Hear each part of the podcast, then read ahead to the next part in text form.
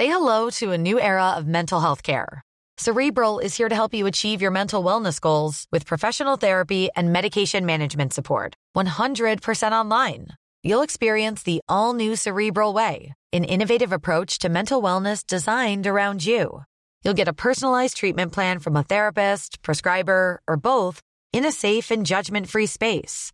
Your cerebral therapist or prescriber will outline a customized plan with clear milestones along the way so you can get to feeling your best. With Cerebral, you're not alone in your mental health journey.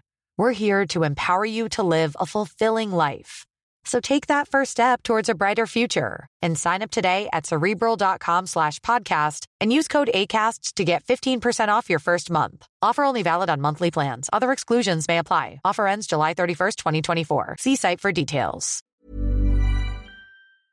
Alors oui, effectivement, Elon Musk est à la tête de Tesla, SpaceX ou encore plus récemment Twitter qui est devenu depuis X. C'est aussi l'un des hommes les plus riches du monde, mais il aurait par ailleurs une gigantesque influence sur le gouvernement et le président américain, et ce notamment sur la guerre en Ukraine. C'est ce que révèle une très longue enquête qui a été réalisée par le journaliste américain Ronan Farrow pour le magazine The New Yorker. Salut c'est Hugo, j'espère que vous allez bien. C'est donc le sujet à la une des actualités Et si vous le voulez bien, on commence directement avec le cœur du sujet. SpaceX, la société d'exploration spatiale d'Elon Musk, fournit depuis des mois maintenant un accès Internet par satellite à toute l'Ukraine, en tout cas à tous ceux qui en auraient besoin, via son système appelé Starlink. Ce système, j'avais eu l'occasion de le voir lorsque j'étais présent en Ukraine pour réaliser notre documentaire. C'est un système qui est assez majeur car il permet à l'armée ukrainienne de mieux visualiser des attaques et donc de mieux se défendre. Et selon un soldat ukrainien interrogé par The New Yorker, c'est, je cite, la colonne vertébrale de la communication sur le terrain pour l'armée ukrainienne. Le truc, c'est que c'est quelque chose qui a été fait assez spontanément, si on peut dire ça comme ça, par Elon Musk. Il n'y a jamais eu notamment d'accord ou autre entre le gouvernement américain et l'entreprise SpaceX. Pourtant, de fait, Starlink, c'est un soutien majeur de la part du camp américain au sens plus large pour eh l'armée ukrainienne. Et du coup, jusqu'ici, tout dépendait en quelque sorte du bon vouloir d'Elon Musk. Le truc, c'est qu'au bout d'un certain temps, Elon Musk a fait savoir qu'il ne pourrait pas fournir comme ça indéfiniment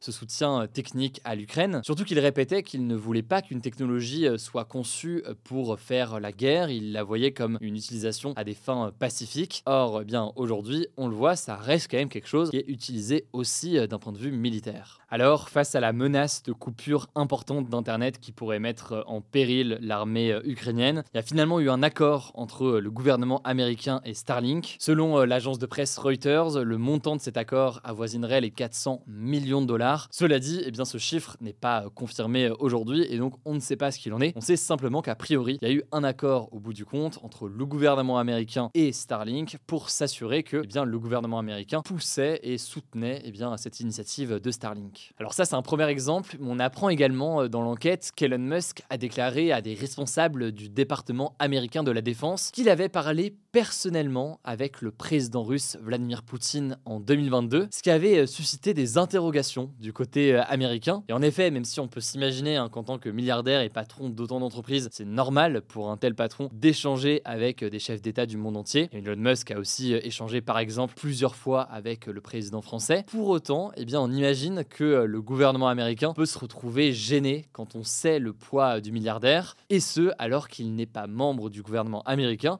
et qu'il peut être amené d'une façon ou d'une autre à échanger par exemple sur la guerre en Ukraine. Ça c'est donc pour la question de la guerre en Ukraine, mais cette dépendance ou ce lien très fort entre le gouvernement américain et Elon Musk, il existe aussi dans divers domaines. On peut parler entre autres du secteur de l'énergie, des transports ou encore de l'exploration spatiale. Alors on va commencer par l'exploration spatiale pour citer quelques exemples. La NASA utilise désormais des engins fabriqués par SpaceX. En 2020, SpaceX a donc envoyé deux astronautes américains vers la station spatiale internationale. C'est une première pour une société privée. Et puis SpaceX lance aujourd'hui plus de satellites que n'importe quelle autre entreprise privée, ce qui fait d'elle un leader important sur le marché. Quand on parle maintenant des transports, eh bien le plan du gouvernement américain en ce moment, il vise à diriger son industrie automobile vers les voitures électriques. C'est la même chose que ce qu'on a notamment en Europe. Sauf que, eh bien forcément, ça nécessite notamment d'augmenter l'accès aux stations de recharge sur les autoroutes américaines, à la place donc des stations essence. Et là-dessus, eh bien, ça repose encore une fois sur les actions d'Elon Musk. Je vous la fais très courte, mais Elon Musk est à la tête aujourd'hui de Tesla, fabricant évidemment colossal de voitures électriques. Or, eh bien, cette enquête du New Yorker raconte que Tesla a tellement équipé les États-Unis de ses propres stations de recharge, qui sont donc les superchargeurs, que en quelque sorte c'est devenu la norme et ça a poussé notamment les autres constructeurs à faire de même. Tout ça pour dire que l'avenir de la voiture aux États-Unis est étroitement lié aux milliardaires américains et quand on sait l'importance eh bien, des voitures dans les villes américaines, on voit à quel point eh bien, Elon Musk a un poids considérable sur un enjeu de mobilité important pour le pays. Enfin, évidemment, comment ne pas parler de Twitter qui est devenu donc X, c'est une plateforme qui est très importante sur laquelle on peut faire passer énormément de contenu, que ce soit de l'information ou des messages politiques. C'est donc un espace crucial et la façon dont il est modéré ou non peut avoir une influence majeure lors des prochaines élections. Aux États-Unis, il y a l'élection présidentielle qui a lieu en novembre 2024. Par ailleurs, Elon Musk, on en a déjà parlé dans les actus du jour, peut faire de X une super application qui pourrait être aussi euh, notamment un système de paiement en ligne. Tout ça pour dire que là aussi, d'un point de vue de communication et de médias, aujourd'hui, Elon Musk a un poids euh, considérable. Pour résumer donc ces 20 dernières années, à travers ses entreprises, Elon Musk s'est positionné dans des domaines absolument cruciaux qui ont un poids considérable de fait sur la société américaine. Et résultat des courses, des anciens et des actuels fonctionnaires de la NASA, du ministère de la Défense ou encore du ministère des Transports ont avoué aux médias Le New Yorker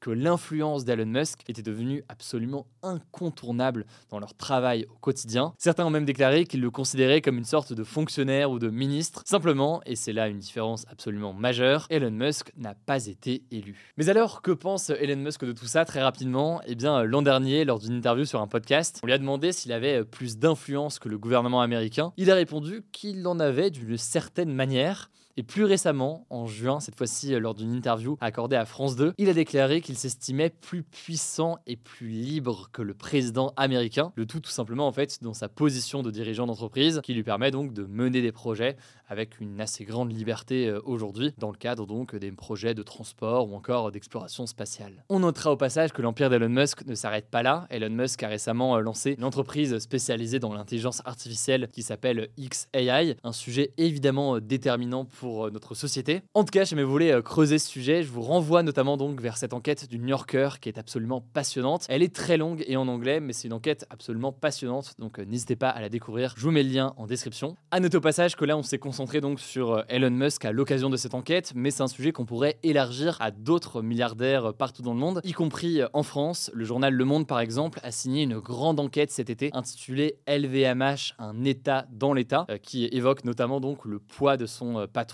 Bernard Arnault. Là-dessus, je vous mets là aussi des liens en description pour en savoir plus. On en reparlera dans les prochains jours. Je laisse la parole à Blanche pour les actualités en bref et je reviens juste après. Merci Hugo et bonjour à tous. On commence avec cette actu. La France a connu ce lundi sa journée la plus chaude jamais mesurée après un 15 août. Concrètement, l'indicateur thermique national, qui est pour faire simple une moyenne quotidienne de la température de l'air, a atteint 26,63 degrés. Il a ainsi dépassé le dernier record de 26,4 44 degrés atteint le 19 août 2012. Cette journée particulièrement chaude a été atteinte alors que la France est touchée par une canicule tardive depuis vendredi avec des pics de chaleur autour de 40 degrés qui étaient attendus entre ce mardi et ce jeudi. D'ailleurs, la vigilance rouge a été étendue à 19 départements ce mardi à 16h. Deuxième actu, le sommet des BRICS, un groupe de cinq grands pays émergents, à savoir le Brésil, la Russie, l'Inde, la Chine et l'Afrique du Sud, a débuté ce mardi et se tiendra jusqu'à jeudi à Johannesburg en Afrique du Sud. Le président russe Vladimir Poutine y participera en visioconférence car il est visé par un mandat d'arrêt de la Cour pénale internationale. C'est une institution qui est chargée de juger notamment les personnes accusées de crimes de guerre, comme c'est le cas pour Vladimir Poutine. Au total, en plus des cinq membres des BRICS, une soixantaine de pays africains ont été invités à ce sommet. L'objectif, c'est notamment de réfléchir à la création d'une nouvelle monnaie commune des BRICS qui pourrait détrôner le dollar, la principale monnaie de référence internationale.